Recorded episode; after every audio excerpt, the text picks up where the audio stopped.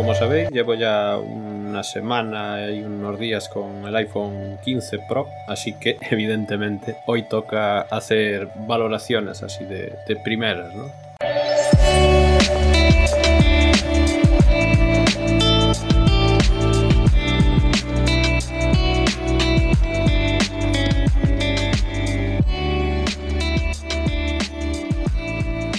Pues eso, básicamente hace ya un poquito más de una semana que tengo el, el iPhone 15 Pro, el cual reservé el día que el viernes que se podía ya pedir y había cuelgues en la página que después me acabé enterando que al parecer la gente que lo pedía desde desde un iPhone o desde un equipo que tuviera el navegador Safari mmm, parece que era más fácil acceder, o sea, se trataba de un problema al acceder de otro navegador. En mi caso, intenté hacer la reserva a través de Chrome, ya os digo que pasaron como 6 minutos o algo así y ya, ya se retrasó hasta, hasta unos tres, cuatro, unos cuatro días más tarde, creo que recordar haberlo recibido con respecto a lo que a lo que la gente que lo pidió al momento lo recibiría. Yo tampoco es que tuviera mucha prisa en cambiar el teléfono, pero bueno, mmm, ya sé qué pasa con Apple que los modelos Pro, en particular el, el Pro Max, se agotan y después pasa muchísimo tiempo. La otra opción es ir a un Apple Store, pero no no tengo yo ninguna Apple Store que me coincida a mano, entonces lógicamente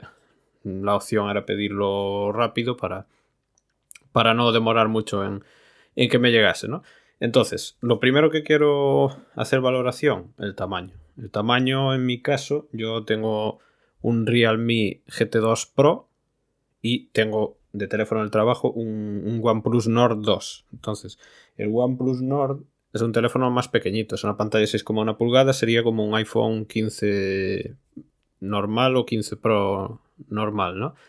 Y entonces tengo que compararlo con el Realme GT 2 Pro que tiene la misma pantalla. Son 6,7 pulgadas, mm, resolución parecida, mm, tecnología de la pantalla similar también hasta cierto punto, pero yo sí quiero hacer diferencia porque nunca había tenido yo un móvil que tuviera este relativo aspecto digamos, en la actualidad. O sea, yo sí tuve anteriormente teléfonos antiguos que tenían este ratio más, más ancho que alto. Entonces yo ahí sí lo noto. O sea, tú el, el Realme es un teléfono más largo y más, más estrecho.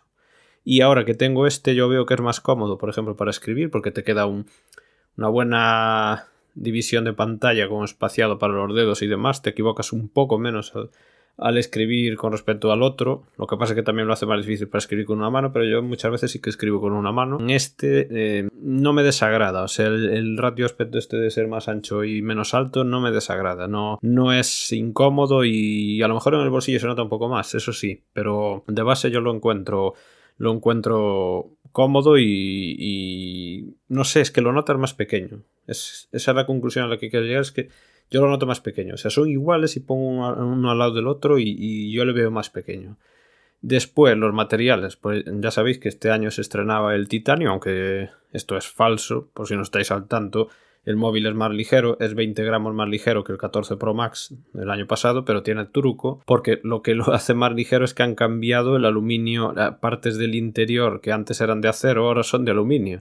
Entonces, el titanio que lleva mm, es un recubrimiento externo mm, en una capa que no es gruesa, o sea, eso no, es determinante en el peso, lo que es determinante es que han cambiado cosas por dentro. Y aquí quiero hacer yo una puntualización que no he oído en otras reviews que, que he visto, porque yo soy habitual de canales de tecnología, y yo desconozco si los anteriores le pasaba, pero yo noto como, no sé si se percibirá, pero yo tengo que hacerlo igual, si no se percibe, pues nada pero yo creo que se, se notará. Suena, a mí me llama la atención que el teléfono suena a hueco. Y eso fíjate que le da, le quita um, algo de, de, toque premium. Suena muy a hueco por la parte de atrás, pero por la pantalla, curiosamente, también. O sea, hay una zona de la pantalla que suena a hueco completo. O sea, creo que han cambiado también la disposición de los componentes interiores para que sea más fácil repararlo, pero la verdad es que sí que se nota. O sea, se nota que, que está hueco y el peso es agradable.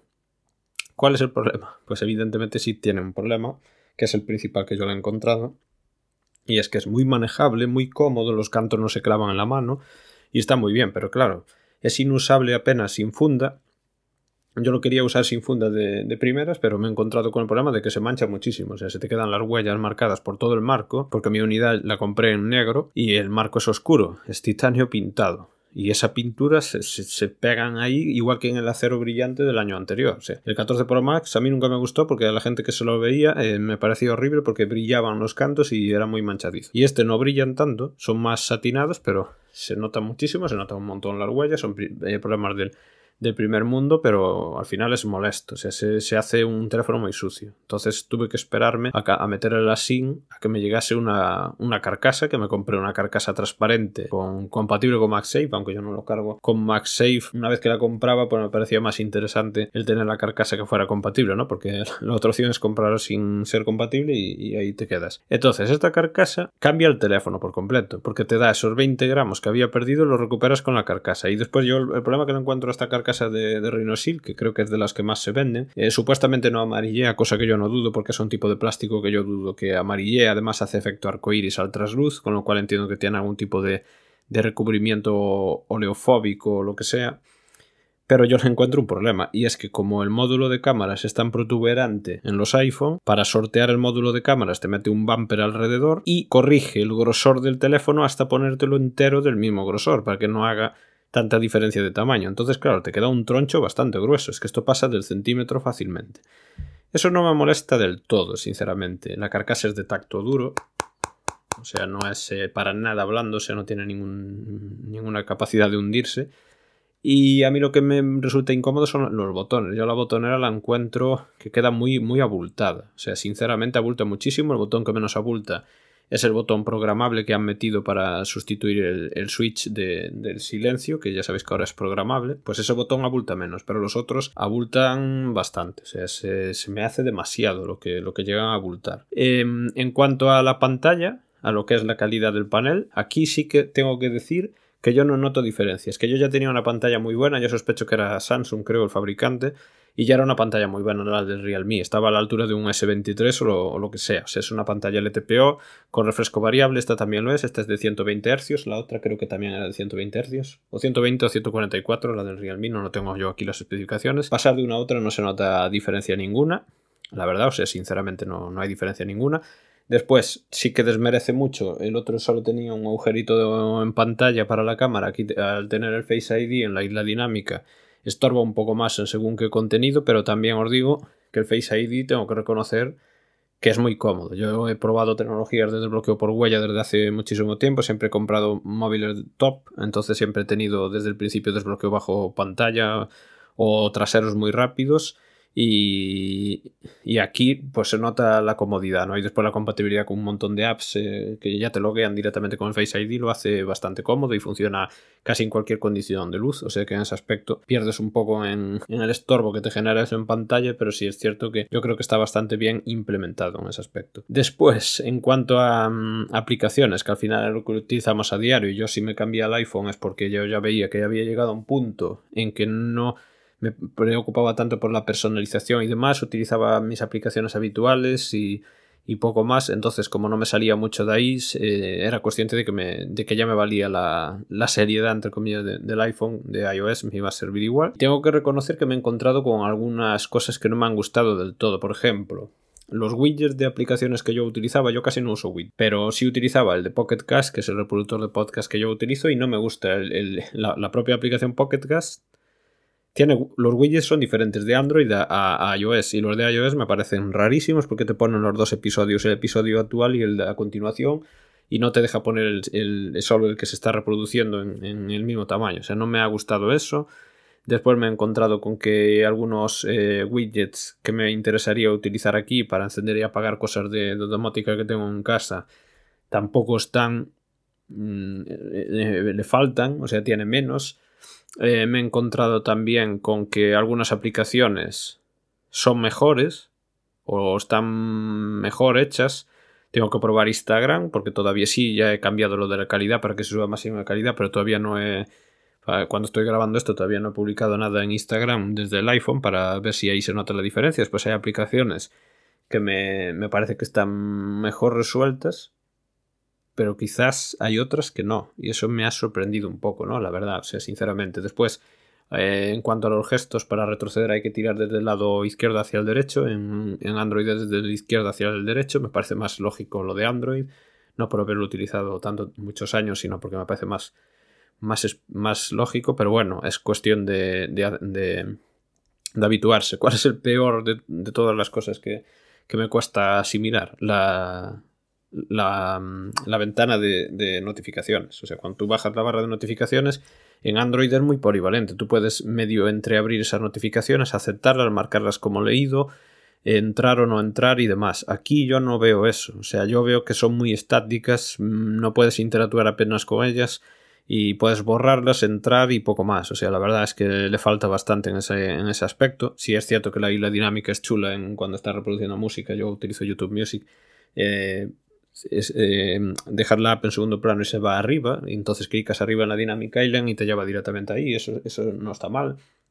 El navegador Safari también tiene la barra de búsqueda abajo y fíjate que me parecía raro, pero ahora que lo veo me parece más con más sentido que, Chrome, aún así yo utilizo Chrome normalmente, pero, pero me, está gustando Safari, la verdad. En cuanto a las aplicaciones, el ser de pago algunas de ellas todavía no me he encontrado con nada porque yo utilizo muy pocas aplicaciones y en la mayoría de ellas algunas las tengo compradas de por vida como el Pocket Cash y así, eso no hay problema, la sincronización de recepción de correos electrónicos y notificaciones tampoco tengo mayor problema. Eh, los modos de, concentración no los estoy usando. Mm, habría que configurarlo muy finamente para cuando estás en el trabajo que ciertas apps no te notifiquen y demás. Yo no tengo ese problema porque el, móvil este primario lo dejo lo dejo aparte completamente y solo estoy con el del trabajo y ahí sí que recibo notificaciones y a la gente que me interesa responderle eh, le respondo por a través de, ese otro móvil porque está sincronizado lógicamente con las notificaciones push. Em, en cuanto a red, he tenido un problema. Como muchos, cuando llegas a un parking, por ejemplo, eh, de un Mercadona o lo que sea, llegas a un parking y ya sabéis que ahí no hay señal, le costó muchísimo reengancharse a, la, señal móvil. O sea, fue un, problema que hubo y tuve que desconectar la red para, y volver a activarla. La verdad, eso tengo que reconocer lo que fue. Fue una cosa un poco extraña. Después, tema batería. Pues en cuanto a batería, los primeros días, como tiene que indexar cosas y demás, eh, instalas todas las aplicaciones a Cholón, pues ahí la verdad mm, hubo un gasto bastante lógico. Venía con un 100%, el primer día no estuvo mal, el segundo fue un poco a menos la duración. También tengo que decir que yo no tuve problemas de, del calentamiento de batería, pero ya ha sacado 17.3 que, que, ha corregido el tema ese del calentamiento que tenían algunas unidades del, del Pro Max. A mí no me pasó se calentaba algo, pero bueno, yo lo atribuyo a que se estaban instalando las aplicaciones todas porque para pasarlas de Android a iOS utilicé una aplicación. Efectivamente me pasó muchas cosas, contactos, alguna cuenta incluso y demás, pero hubo otras aplicaciones que no me las pasó. Tuve que estar revisándolas todas las que usaba habitualmente para, para instalármelas manualmente. O sea, fue un poco un coñazo. Estuve dos días para, para dejarlo más o menos como quería. Después la personalización es muy limitada, tonos de llamada y todo eso de una forma fácil no se pueden cambiar, pero no me importa tanto, ya digo, no es algo que yo me importe ahora mismo, pero sí me importa en temas de batería, que lamentablemente solo tiene 20 vatios de carga rápida, y yo vengo de un teléfono que, tiene una carga monstruosa, o sea, eh, tiene más capacidad, más amperaje, tiene 5000 mAh, se carga en 15 minutos, lo tienes al 100%, eso es una auténtica salvajada, aquí lógicamente tarda unas 2 horas de 0 al 100, entonces pues como yo lo cargo por la noche, lo tengo programado, tiene limitación de cargarse hasta el 80% si tú quieres, pero bueno, en mi caso no creo que salte nunca eso porque luego tengo un enchufe programado para que se encienda y apague en la madrugada y, y, listo, ya se me enciende el enchufe durante dos horas, que es el tiempo de sobra porque nunca va a estar al 0%. Bueno, tema acá, son tres lentes gran angular, lo que sería el objetivo convencional y el zoom por 5, ¿no? Óptico. He sacado muy pocas fotos, la verdad, o sea, tampoco iba a hacer yo fotos a propósito, yo hago fotos cuando me parece adecuado y conveniente, yo hago, soy una persona que evidentemente por el canal no se sabe, pero yo hago bastantes fotos eh, casi a diario y he probado las tres distancias estándar porque hace recortes intermedios, como tiene 48 megapíxeles de resolución, lo que hace te hace un crop, entonces puedes tener tener 24 milímetros, 48 milímetros con el por 1 y después hasta el por 5 y a partir de ahí pues te lo hacen perdiendo calidad porque te lo hace un, un zoom digital, ¿no? Mm, me ha llamado la atención el por 5 que está muy estabilizado en vídeo incluso y tiene una bastante buena luminosidad, no tiene una apertura muy grande, muy, muy, muy baja, pero pero sí que me ha llamado la atención porque incluso en alguna foto resultaba ser más luminoso que, que la lente convencional Después, el gran angular no es la gran cosa. O sea, yo tampoco he tenido nunca ningún móvil que tenga un gran angular muy bueno. Hacen, ya sabéis que hacen mucha deformación de los bordes. La luminosidad que tienen es terrible. O sea, esa época de iluminación es inusable. De noche no he, no he tirado tampoco ninguna, ninguna foto de momento. A mí lo que me llama la atención es que hace el live photo ese por defecto, que lo puedes desactivar, pero por defecto ellos lo hacen, que es esto que te captura los segundos previos y, a, que tú eh, hagas la foto, con lo cual quedan como unos vídeos. No me está convenciendo del todo porque me hace Cristos en, Google Fotos, que es donde tengo yo todas las fotos guardadas, la copia de seguridad. Me crea unos archivos muy, muy extraños, poco compatibles, eh, genera vídeo y foto al mismo tiempo. Esto me está provocando problemas en Google Fotos.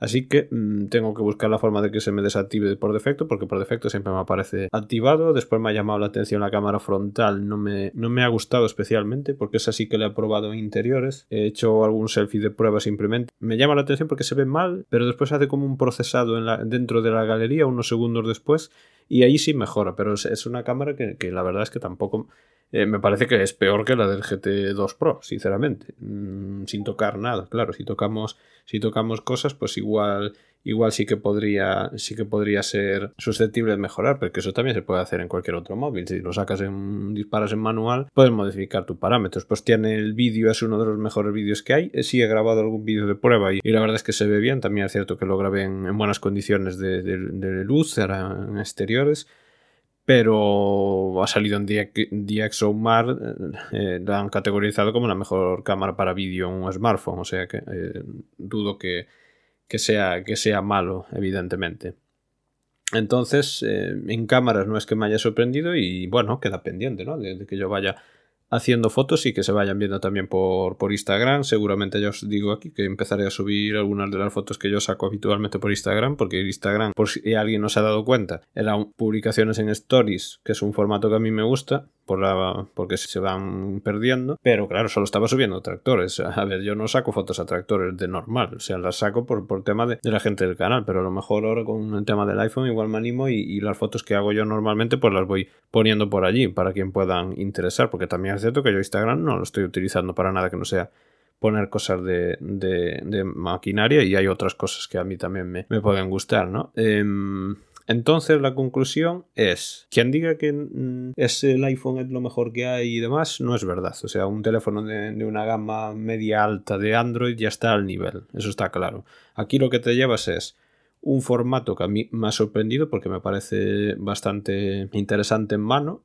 funda aparte, no lo puedo evaluar por la funda porque la funda es un armatoste, pero no es cosa del teléfono. Después veremos qué tal va el sistema operativo, veremos qué tal me va a mí las conexiones, desconexiones de wifi a, a datos y todo eso, pero la pantalla es muy buena, ya lo era la anterior, el audio también está al nivel, sinceramente. Después también estoy viendo Apple TV Plus porque me venían tres meses gratis y estoy viendo por ahí alguna, alguna serie antes de que se me termine. Y sobre todo yo lo que encuentro más cómodo es el, Face ID porque está muy bien integrado por ahí, incluso tiene gestos de contraseñas eh, de iCloud y yo no lo estoy usando porque tengo Bitwarden, que Bitwarden va igual de bien en, iOS, hay que configurarlo bastante para que sea para que te relleno los campos, pero una vez lo configuras está al mismo nivel que en, que en Android, pero con el Face ID. Entonces, la verdad, mm, no es un cambio tan tan drástico. Después hay cosas que igual me gustan menos, ¿no? Como el tema de cambiar el fondo de pantalla y demás, creo que está muy enrevesado. Lo de hacerte la ficha de contactos, yo no tengo en mi agenda mucha gente que tenga, que tenga iPhone, entonces no he encontrado con nadie que tenga murales nuevo. Yo sí me he configurado el mío con una, con una foto, una foto que ya tenía, ni siquiera me hice una foto específica para el contacto y, y poco más, la verdad. En verdad, ya digo, yo lo cambié porque yo a mí me gusta la tecnología y quería en algún momento de mi vida, quería tener un iPhone para, para poder hablar con con, propiedad, ¿no? Y ese momento yo creo que era ahora porque llegó el USB-C, entonces es un poco compatible con un mogollón de cables que tengo yo y, todas esas cosas y me parecía un momento adecuado porque no, no buscaba yo tanto personalización, llega a un punto que utilizo el móvil de forma normal, unas aplicaciones más que otras, pero son aplicaciones que hay en los dos sistemas, entonces la verdad me, se me, me van bien los auriculares de OnePlus que tengo, eh, los tengo ya vinculados y, y me van sin problema, entonces yo lo que os puedo decir es que no es la quinta esencia, no es nada del otro mundo, pero pero la verdad es que está, está muy bien y, y veremos a ver cómo si mi opinión cambia a lo largo de, del tiempo, ¿no? De momento estoy bastante contento. No le he hecho el Apercare Plus porque me parece que estás pagando por algo que igual no pasa, entonces no sé, creo que son 300 pavos o algo así. Parece caro y veremos a ver qué tal la resistencia de la pantalla y, y si tiene algún bug y después betas y demás no voy a, a, descargarme, voy a estar siempre en versiones estables porque no, joder, si me cambio por no estar modificando o cacharreando cosas, ¿qué sentido tendría que después me ponga me pongan la beta, ¿no? Sería un poco, un poco raro. Así que veremos a ver, así de, de primeras os digo que, que sin mayores problemas, la verdad. Eh, es un cambio que no, no es muy traumático, yo me esperaba que a lo mejor fuera a ser más, más traumático y habrá cosas que me tarde más en habituar, como las notificaciones, aún ahora he recibido una notificación y yo veo aquí que es una notificación de Discord, notifica como una notificación de Discord, tú puedes mantenerlo presionado y, y demás, pero al final se te abre ahí, puedes responderlo manteniéndolo presionado, pero no es exactamente igual porque no te la deja abrir completa. No sé, yo le veo ciertas, ciertas carencias y después hay cosas que yo no le doy ningún valor, como esto de cargarlo y que se ponga mientras lo estás cargando en, horizontal, se te pone como un stand ahí con, con la hora y tal, eso es una gilipollez porque estás jodiendo los ciclos de la batería. Después la personalización de la pantalla de bloqueo que puedes poner la hora que se quede entrecortada por la foto. Yo no tengo ninguna foto que sea compatible con eso, es curiosísimo. Al final he puesto un fondo de pantalla genérico porque no, no había ninguno que funcionase el efecto. A mí el efecto no, me parecía que estaba chulo, pero no sé. Tampoco me gusta que mantengas presionada la pantalla de bloqueo y puedas personalizarlo directamente. Eso no, no, me ha gustado porque creo que puede dar toques accidentales y después el botón este de personalización no lo tengo personalizado, lo tengo puesto en silencio. Hay que mantenerlo presionado para que funcione, para que no dé falsos toques en, en el bolsillo y como otra gente pues estaría bien que dando dos toques podías hacer una cosa, una acción diferente o dando tres toques otra acción. Creo que es bastante limitado y mucha gente lo pone para la cámara o con algún atajo. Yo lo tengo para, para poner en modo silencio porque sería interesante para cuando estamos en directo o se graba algún vídeo. Y nada más, estas son las primeras impresiones que, tengo. Yo lo que os puedo decir es que quien diga que esta es mejor que un móvil de 800 euros de Android, no, es igual. Sí, hay que compararlo con cosas exactas, pero es igual. Si me lo comparas con un GT2 Pro de Realme, es igual. O sea, no es un teléfono mejor. No es mejor. La cámara puede ser mejor, habrá que probarlo, pero el teléfono en sí, la experiencia y demás, no es mejor. Eso sí que me queda claro. A mí, eh, la gente que me lo compare con uno de 300, vale, pero con este, ni de coña. Así que nada, no, nos, nos entretengo más. Gracias por, por escucharme. Chao a todos.